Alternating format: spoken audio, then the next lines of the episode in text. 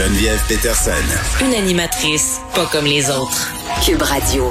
On revient sur la mort de ces deux enfants à Arvida dans une explosion, là, un geste euh, apparemment volontaire euh, du père. Ça s'est passé sur la rue du dans le secteur Arvida-Saguenay. Ça s'est passé lundi matin.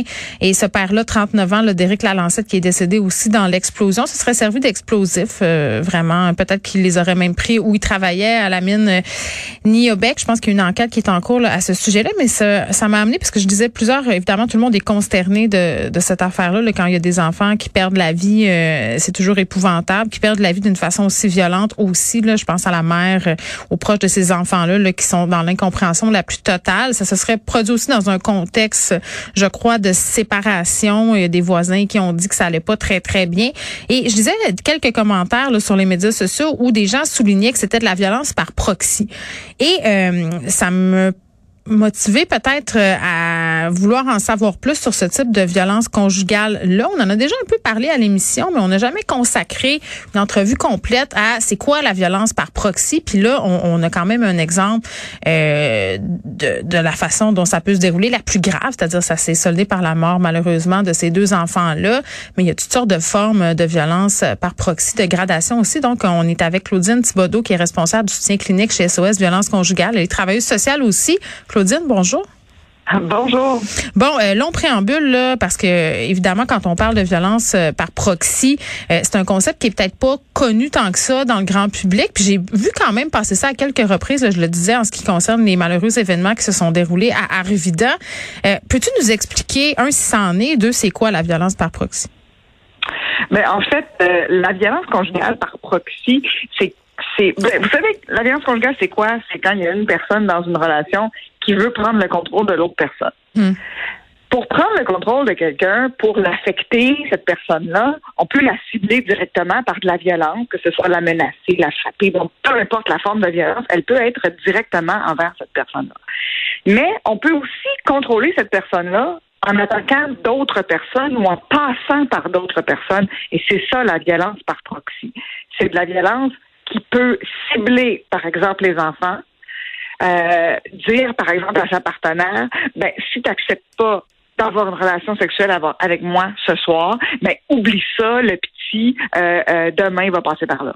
C'est faire une menace envers un enfant pour forcer la partenaire à quelque chose, peu importe, c'est ça de la violence par proxy. Donc, la menace, oui, elle est envers l'enfant, mais son objectif, c'est pas l'objectif en soi de la, de, la situation, c'est pas de faire mal nécessairement à l'enfant, c'est d'affecter la, victime de violence conjugale et, et d'amener un contrôle. Donc, c'est ça la violence par proxy. Donc, évidemment, la première source de violence par proxy, ce mm. sont les enfants. Mm. Euh, ils sont ils sont généralement victimes de violence par proxy d'une façon ou d'une autre les enfants, euh, ne serait-ce que de prendre les enfants à partie dans une chicane, puis de, de, faire en sorte que l'enfant se prononce contre l'autre parent. C'est qu'est-ce que t'en penses, toi, de ta mère, quand elle fait ça? Hein? Dis-le. Mais ça, c'est pas de l'aliénation parentale? Mais l'aliénation parentale, c'est de la violence par proxy. Ah, OK. C'est ça, là.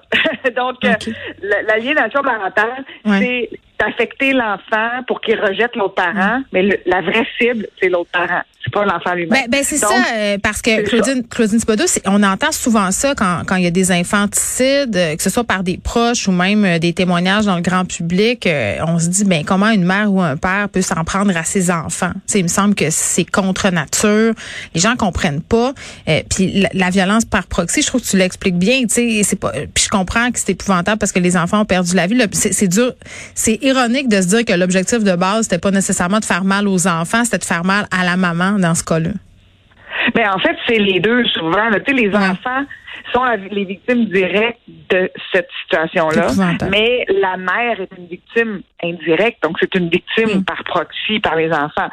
Vous savez, on cette situation-là, on connaît pas tous les tenants et aboutissants. Là. Euh, c'est sûr que nous, à SOS, quand on voit une situation comme ça où des enfants sont assassinés dans un contexte de rupture récente, je vous dirais, je serais extrêmement surprise de savoir qu'il n'y avait aucune violence conjugale et que c'est pas lié à la violence conjugale, mais il y a personne qui a dit oui, il y avait de la violence conjugale dans cette situation-là. Nous, à SOS, par exemple, on prend je voudrais que dans ce genre de situation-là, il est tellement classique qu'on ne peut pas passer à côté puis dire c'est clair que dans une situation où il y a une rupture récente mm. parce qu'à la limite là quelqu'un qui est suicidaire là, juste suicidaire pour lui-même parce qu'il vient de se séparer ben, la personne se suicide elle-même et non pas avec les enfants euh, tu sais on est dans une situation où euh, le, et puis là, c'est une interprétation, vous savez, là, à partir des faits qui ont été présentés dans les médias. Oui, évidemment. Mais ce qu'on en comprend, c'est qu'il y a probablement ici quelqu'un qui a voulu faire payer l'autre parent mm. d'avoir quitté, d'avoir rompu la relation. C'est à ça que ça ressemble. Oui, parce que tu n'as plus euh, d'emprise. si on sort de cette situation-là, puis qu'on parle plus généralement euh, de, ce type de geste-là, quand on a perdu l'emprise sur la personne puis qu'elle a décidé de quitter, ben, ce qui reste comme lien, comme façon de l'atteindre, ce sont souvent les enfants. Ben c'est ça, et ça peut ça peut se faire de façon beaucoup moins frappante que ça, mm. euh, ne serait-ce qu'en en demandant la garde des enfants, euh, alors qu'au départ on n'avait pas l'intention ou pas l'intérêt d'avoir une garde, mais de demander mm. la garde juste parce qu'on on, on, veut faire payer l'autre personne, ça, c'est une mauvaise raison de le faire, puis c'est de la violence par proxy. Demander la, la, la garde partagée parce qu'on veut la garde partagée, puis, puis que ça va bien dans notre relation, c'est pas de la violence. Mais euh, euh, mais demander la, demander une garde complète en, en utilisant, par exemple, des mensonges, puis ça, c'est une autre sorte de violence par proxy. Hein.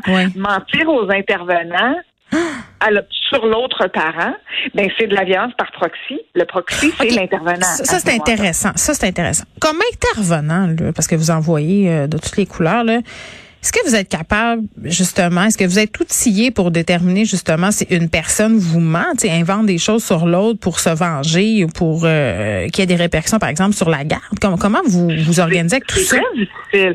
Écoutez, moi, nous on, nous, on travaille auprès des victimes à SOS Violence Conjugale. On est le lien vers toutes les ressources. Donc, on n'a pas à faire cette évaluation. Départager tout ça, oui. Non, c'est ça. C'est pas notre travail de départager. Puis même, par exemple, une maison d'hébergement qui héberge quelqu'un, c'est pas contre quelqu'un d'autre. Donc, on prend la vérité de la personne et c'est ça qui nous intéresse. Je comprends. Euh, cependant, il y a certains intervenants qui sont dans des rôles pivots euh, où là, euh, c'est plus sensible.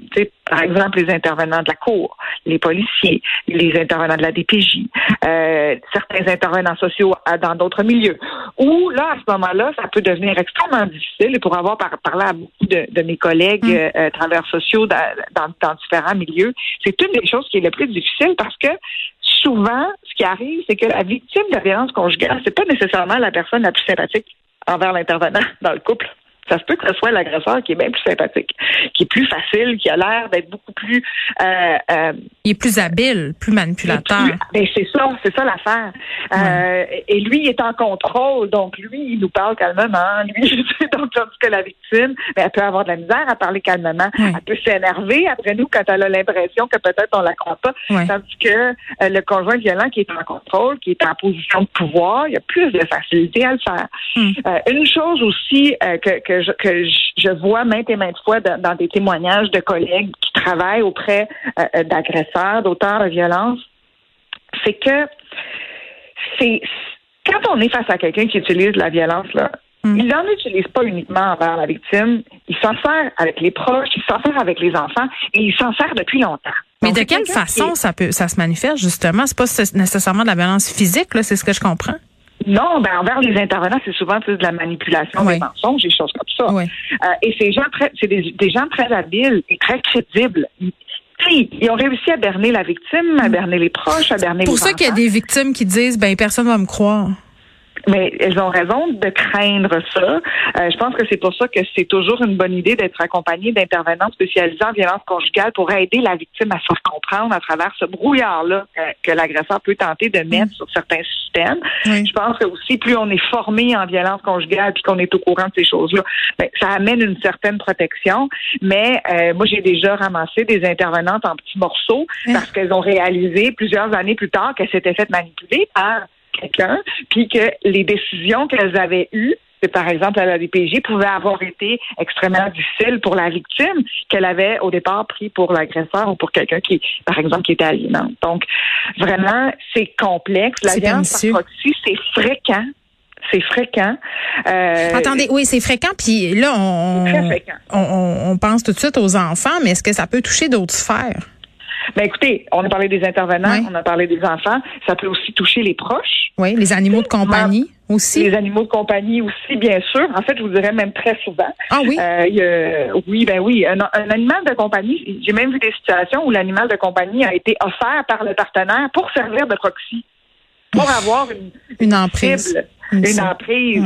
Euh, ce chien-là, je te l'ai donné, je peux te l'enlever ou je vais, je, je vais le faire euthanasie. tu, vas, tu vas aller travailler, tu vas venir, tu seras plus là tu sais, des choses comme ça. Fait que là, le, c'est un cadeau empoisonné. des fois, les cellulaires aussi, ça peut être des cadeaux empoisonnés, mais des animaux, là, dans des situations de violence conjugale, sont très souvent ciblés mm. et font en sorte aussi que la victime est plus mal prise parce que quand tu essaies de partir puis que tu as un animal de compagnie puis que tu n'as pas nécessairement un endroit où le mettre à l'abri, mais ça se peut que l'animal de compagnie paie les, le, prix du fait que la victime soit partie et mm. ça empêche des victimes de partir. Mm. Euh, en ce moment, on est en train de travailler très fort, nous, à SOS, avec euh, des partenaires euh, au gouvernement et ailleurs, euh, dans d'autres organisations aussi, pour faire venir au Québec une organisation qui existe déjà en Ontario, qui s'appelait Safe Pet, qui s'appelle maintenant The Fam Network, qui est un organisme justement dont la mission, c'est de mettre à l'abri mm. les animaux des femmes qui doivent se réfugier en maison d'hébergement, parce qu'en ce moment, au Québec, c'est une grande, grande limite qu'on a. Donc, on travaille très fort là-dessus. Ça, ça va favoriser la sécurité de victimes de violences conjugales et d'enfants qui vont pouvoir se réfugier parce que on entend parler des situations, là, je vous les raconterai pas parce que c'est trop brisquant, mais des situations où des animaux ont été torturés là.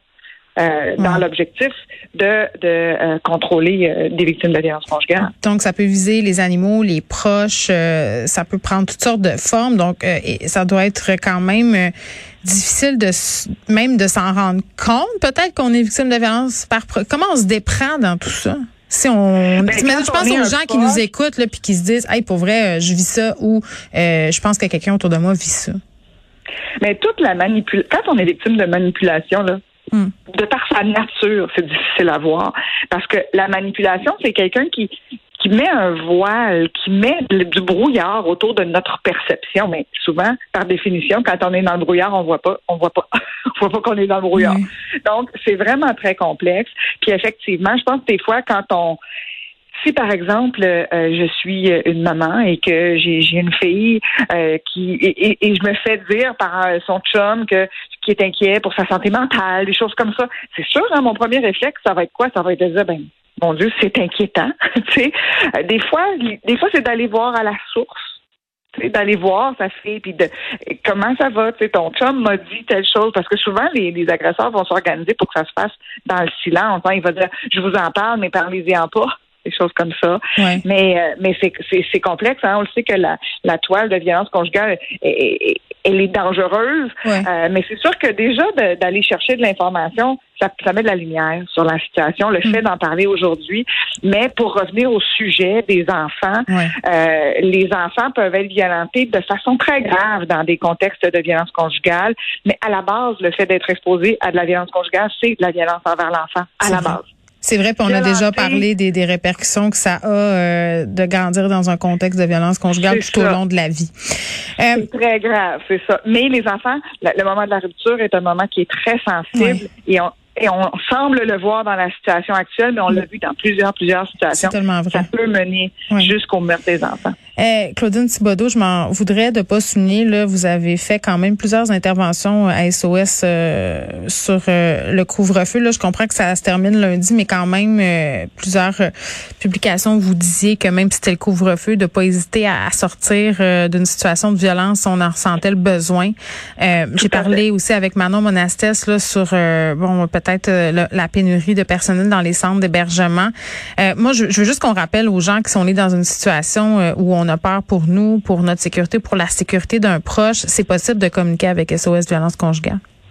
Oui, 24 heures sur 24, 7 jours sur 7. On est disponible par téléphone au 1-800-363-9010, mais aussi via notre site web. On a des services par clavardage, par texto, par courriel. c'est très, très discret. Claudine Thibodeau, merci, qui est responsable euh, du soutien clinique chez SOS Violence Conjugale, travailleuse sociale aussi. Euh, très intéressante discussion, là. Ça fait mal au cœur d'entendre tout ça par rapport... Euh, la mort de ses deux enfants dans une explosion à Arvida. Euh, beaucoup de commentaires sur la violence par proxy. Je trouvais ça intéressant qu'on en parle aujourd'hui. C'est très pernicieux. Ça peut prendre plusieurs formes. C'est peut-être une forme de violence conjugale commune, mais dont on entend moins parler.